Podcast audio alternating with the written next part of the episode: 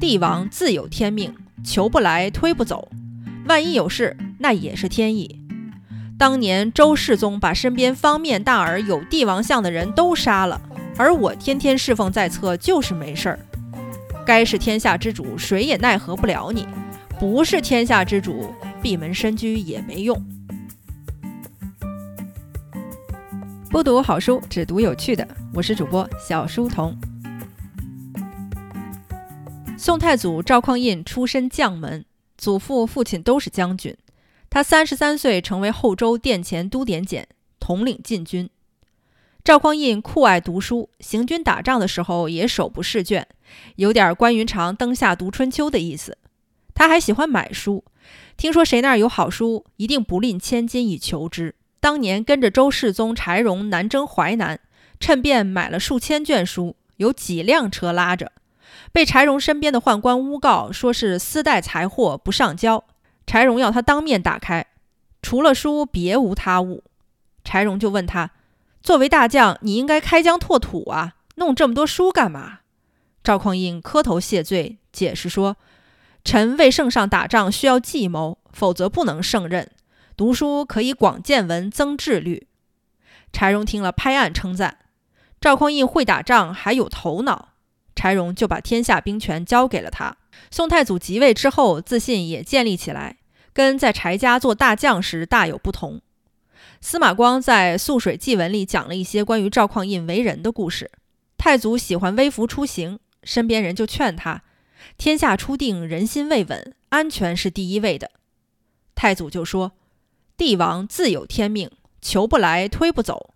万一有事，那也是天意。当年周世宗把身边方面大耳有帝王相的人都杀了，而我天天侍奉在侧，就是没事儿。该是天下之主，谁也奈何不了你；不是天下之主，闭门深居也没用。有一次，太祖御驾亲征，身边武官送他一个手握，也就是小号的铜锤。太祖就问：“你这个手握有什么特别的？”武官说：“陛下可以抽一下握手试试。原来里面还藏着一柄短剑，平时可以当做手杖，有事儿也可以当做兵刃。”太祖笑了笑，就扔在地上，说：“真要有事儿，用这个还来得及吗？”宋太祖还是个节俭的人，见不得铺张奢侈。平定后蜀，将帅把孟昶那些奇技淫巧的玩意儿都带回来，其中有一只宝装逆器，就是夜壶，上面镶满了宝石。太祖看了大怒，砸碎了它，愤愤地说：“如此奢靡，能不亡国吗？以后再见到此类极尽奢华的东西，通通砸掉烧掉。”然而做天子毕竟是乐事，宴饮也多。有一次，太祖跟身边人说：“朕每次宴饮，一高兴就喝多，一喝多就到天亮。其实每次喝多了都挺后悔。”看来古今同理啊。当了几年天子之后，宋太祖也抵挡不住绝对权力带来的满足感。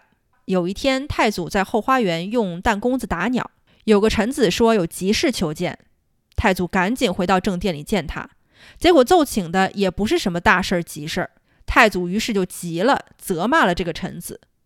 臣子答得很妙，臣以为上急于弹雀，臣子说，我觉得我奏报的这个事儿比打鸟可能要急一些。太祖一听更生气了，顺手就用手里的祝福捅他。结果捅到嘴上了，捅掉了两颗门牙。帝王日常手里拿着祝福，其实是仪仗权柄的意思。掉门牙的这位呢，也不急不忙，捡起了两颗牙齿，慢慢的放到了怀里。太祖见后大骂：“你这人收起两颗门牙想干嘛？难道还要跟我打官司吗？”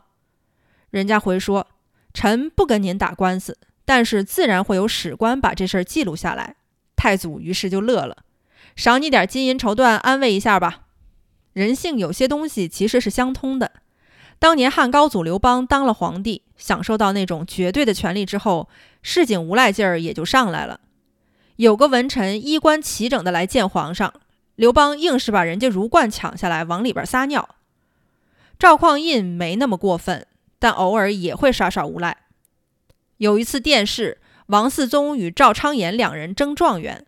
太祖那个劲儿上来了，说：“这么着吧，你们俩打一架，谁打赢了，谁就是状元。”赵昌言秃头，帽子戴不紧，松塌塌的，王思宗一把就把他的帽子揪下来：“臣赢了。”太祖大笑，于是王思宗就是状元，赵昌言次之。司马光在《素水记文》里卷三有记，可信度应该是相当高的。赵匡胤是开国皇帝，权力至高无上，但是也能听进去劝。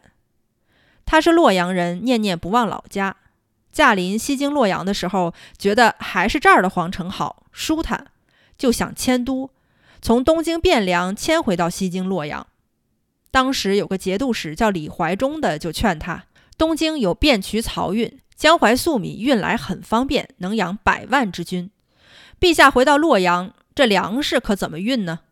况且府库兵力都在东京，陛下留在西京，那些东西该怎么办？赵匡胤觉得有道理，于是就起驾回东京了。